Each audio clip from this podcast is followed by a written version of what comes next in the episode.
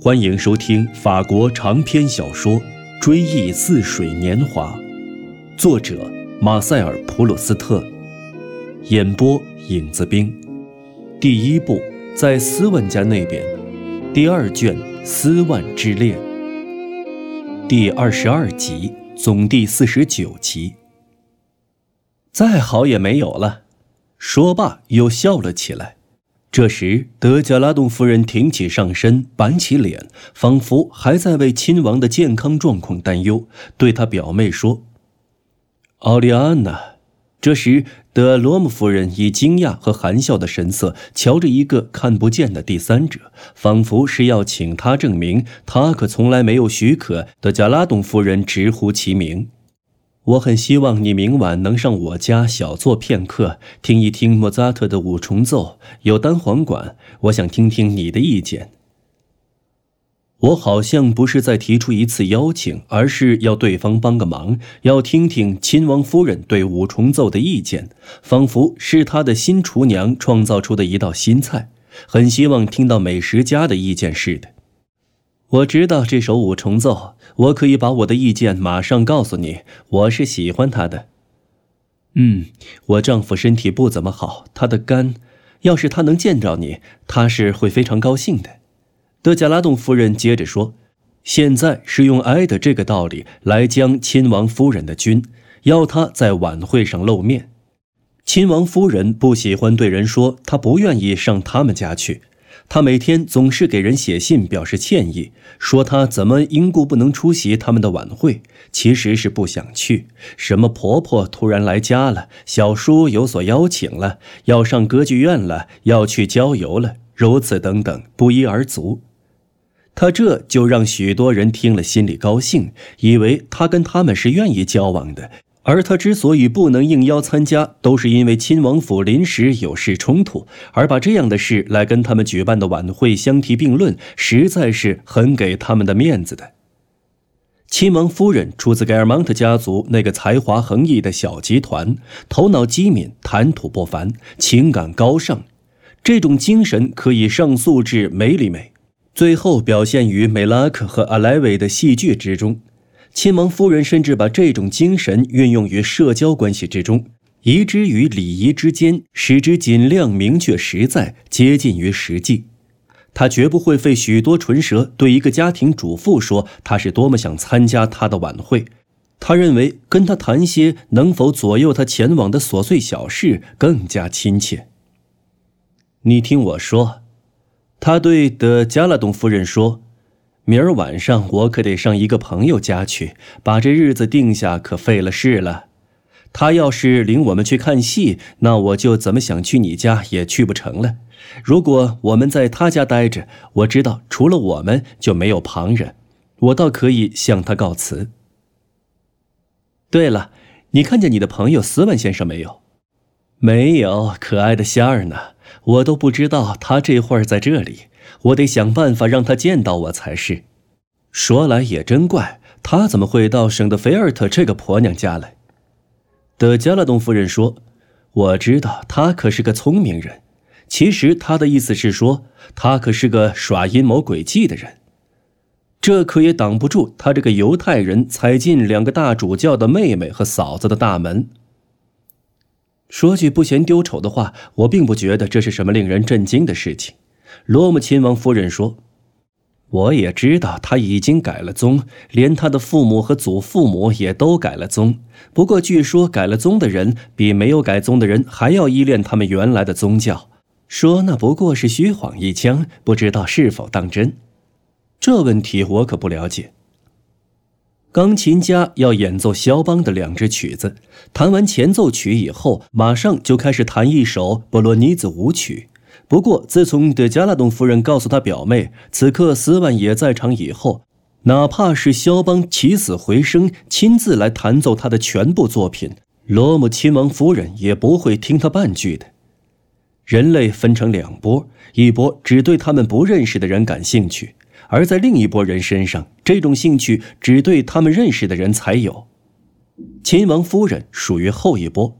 跟圣日耳曼区的许多妇女一样，他无论到什么地方，只要他那小圈子里有谁也在场，虽然对他没有什么特别的话要说，却也能把他的注意力全部占据。其余的一切，他就全然不顾了。从那时起，亲王夫人一直心存着能被斯文看到的希望，一个劲儿的左顾右盼，就像是一只被驯养的小白鼠。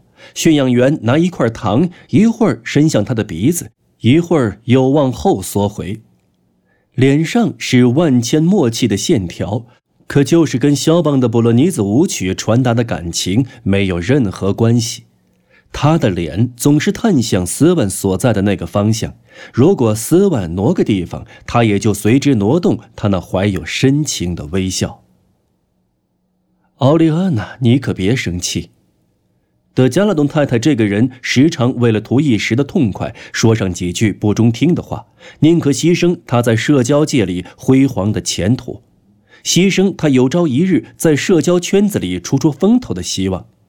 这时他说。有人说，斯文先生这号人在家里是接待不得的，是不是这样？这你比谁都清楚。罗姆亲王夫人答道：“你不是邀请过他五十回，他连一回也没上你家去过吗？”在离开这位受侮辱的表姐时，他又哈哈大笑，激起了那些听音乐的人们的反感，却引起了圣德菲尔特夫人的注意。他出于礼貌坐在钢琴旁边，直到那时才瞥见了亲王夫人。德圣德菲尔特夫人原本以为他还在给尔蒙特照料他那生病的小叔子呢，现在见他来了，自然分外高兴。怎么，亲王夫人，您来了？对了，我刚才坐在一个犄角里听了不少好东西。怎么，您已经来了好一会儿了？对了，已经来了好一会儿了，可我觉得才只一会儿。只是因为没有看见您，才觉着慢。德圣特菲尔特夫人想把她的扶手椅让给亲王夫人。夫人说：“不必，不必，干嘛要换呢？我坐哪儿都挺好的。”为了表现她贵妇人的朴实，她故意找了把没有靠背的小凳子。得了，这张软垫凳子就好极了，坐在上面，我可以把上身挺直。啊，天哪！我在这里叽叽喳喳的，人家都要虚我了。这时，钢琴家正加快速度，他那音乐的激情正处于高潮之中。一个仆人正端着一方盘的清凉饮料递给客人，茶匙叮当直响。德圣的菲尔特夫人跟每次晚会一样，挥手叫他走开，可他老瞧不见他的手势。有个新娘子遵从年轻女子不应该面有厌烦之色的教导，老是高高兴兴的面带笑容，两只眼睛直在寻找着女主人，好用她的眼神来向她表示感激之情，感谢她在举办这样的盛会时还想起了她。他虽然比德弗朗科多夫人还要镇静一些，但在欣赏乐曲的时候也不是毫无不安的心情。不过，他所担心的不是钢琴家本人，而是那架钢琴。它顶上摆着一支蜡烛，每当弹到最强音时，烛火都会跳动起来。即使不至于会把灯罩烧着，至少会在红木琴台上留下几点蜡泪。到了最后，他忍不住了，登上琴台那两级台阶，快步向前，把那蜡台的托盘撤走。但他的双手刚碰到托盘，乐曲最后一个和弦就响了起来。一曲告终，钢琴家站起身来。再怎么说，这位年轻妇女的大胆的首创精神，她跟钢琴家短时间内在台上的同时出现，在在座者的心中普遍产生了良好的印象。亲王夫人，您瞧见这位妇女了吗？德弗罗贝维尔将军问罗姆亲王夫人。他是过来跟亲王夫人打招呼的。德圣德菲尔特夫人刚走开一会儿，真稀罕！莫非他也是艺术家？不，他是康布尔梅家的新媳妇儿。亲王夫人随口这么一说，马上又找补一句：“我这是重复我听来的话。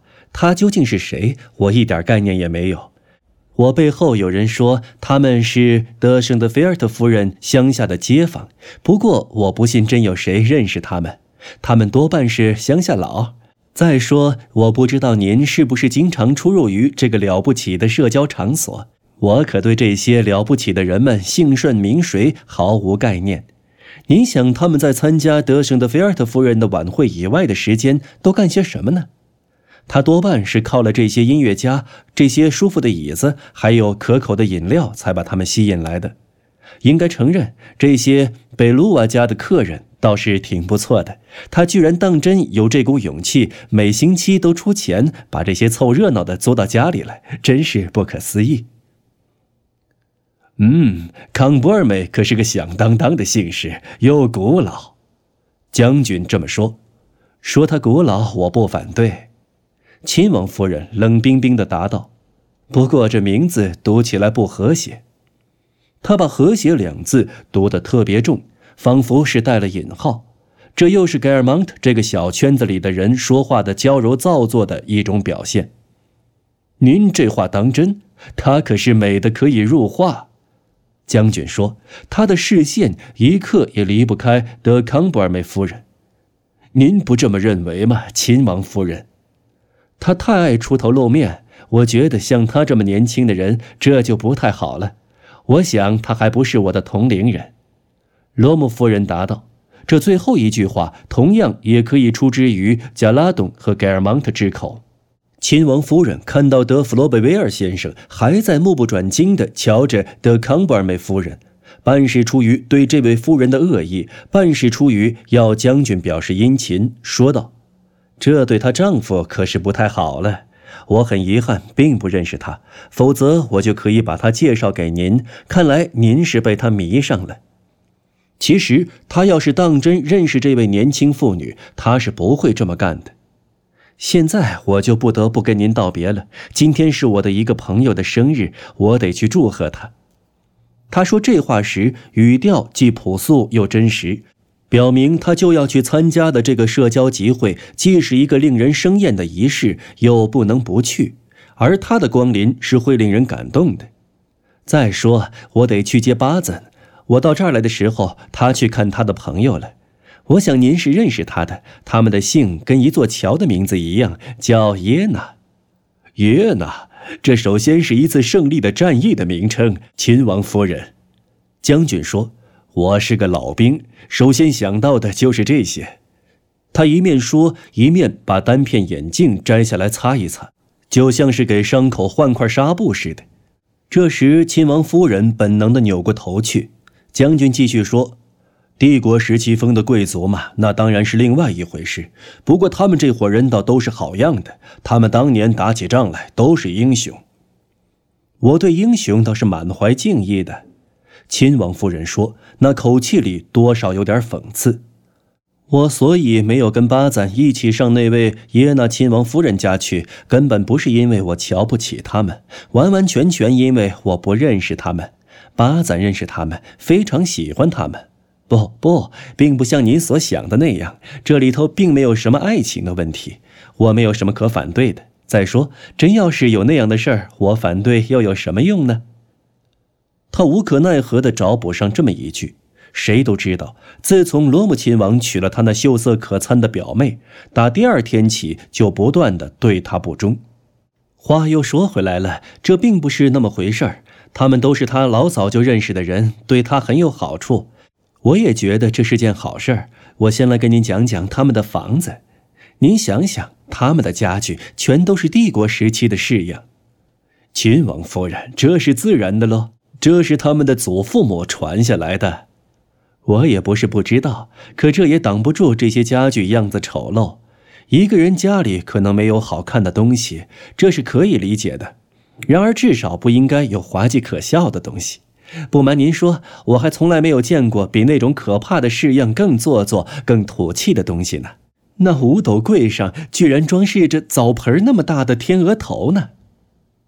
不过，我想他们家里也有一些好东西，譬如有一张金工镶嵌的桌子，有个什么条约，就是在那张桌子上签字的。啊，他们家是有些有历史意义的东西，这我承认。可是这些东西并不美，而是可怕。我自己也有一些这样的东西，是巴赞从梅黛斯基务家继承来的。所不同的是，这些东西我们都收藏在盖尔蒙特家的顶楼上，谁也瞧不见。得了得了，问题不在这里。假如我认识他们的话，我是会和巴赞一起奔他们家里去看看他们，看他们家的狮身人面画像，看他们家的铜器的。可我不认识他们，我从小就被教导说，上不认识的人家去是不礼貌的。他讲到这里的时候，就装出一副孩子气。我是一向遵从这个教导的。哪有正派人让一个不相识的女人进他们家的？我要去了，岂不是要吃闭门羹吗？这当然是种假设。讲到这里，他微微一笑，他那蓝眼睛盯着将军，这时带着梦幻般温情的表情，就使得那微笑更美更俏了。哦，亲王夫人，您明明知道您要去了，他们是会喜出望外的，是吗？那是为什么？他急忙问道。这也许是为了不显示出他明明知道这是因为他是法国最高贵的贵妇人之一，也许是因为这话出自于将军之口而高兴。那是为什么？您怎么知道？他们也许会把这看成是再讨厌也不过的事情呢？我不知道是不是这样。不过就我来说，跟我认识的人打交道都已经叫我烦透了。要是叫我跟我不认识的人打交道，哪怕是跟英雄好汉，我都要疯了。再说，除了像您这样早就认识的老朋友以外，我不知道英雄气概在社交界能起多大的作用。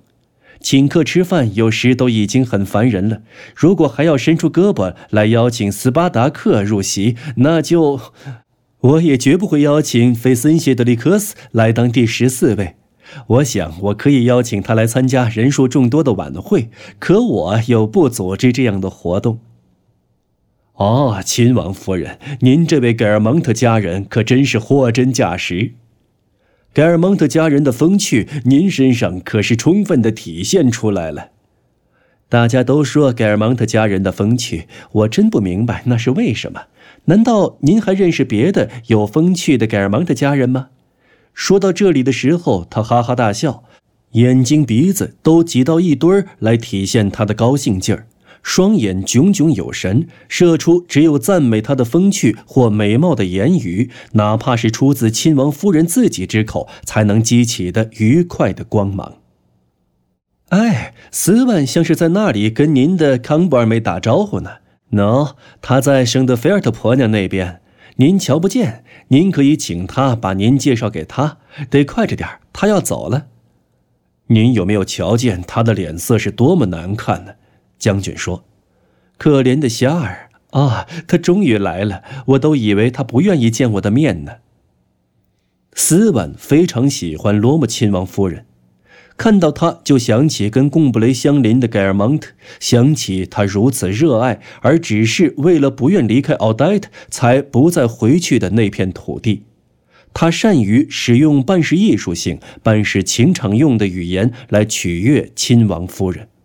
当他一时返回他久违的社交圈子时，自然不免要应用一番。